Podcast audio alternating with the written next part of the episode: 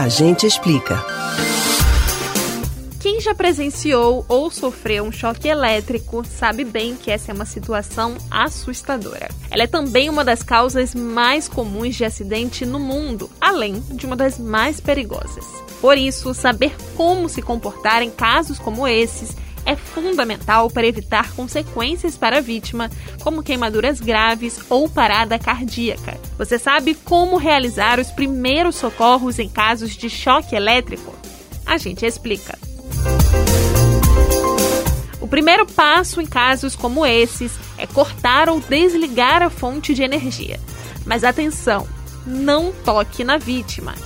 Afaste a pessoa da fonte elétrica que está provocando choque, usando materiais não condutores e secos, como madeira e panos grossos. Lembre-se que é fundamental chamar uma ambulância, ligando para o 192. Depois que a pessoa estiver afastada da fonte, observe se ela está consciente e respirando. Se estiver consciente, acalme a vítima até a chegada da equipe médica.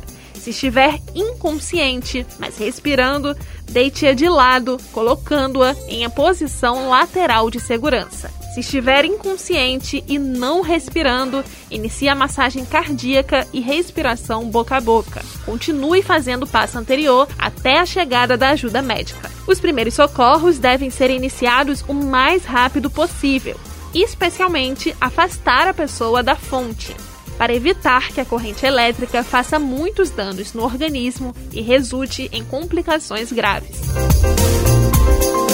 Você pode ouvir novamente o conteúdo desse ou de outros A Gente Explica no site da Rádio Jornal ou nos principais aplicativos de podcast: Spotify, Deezer, Google e Apple Podcasts.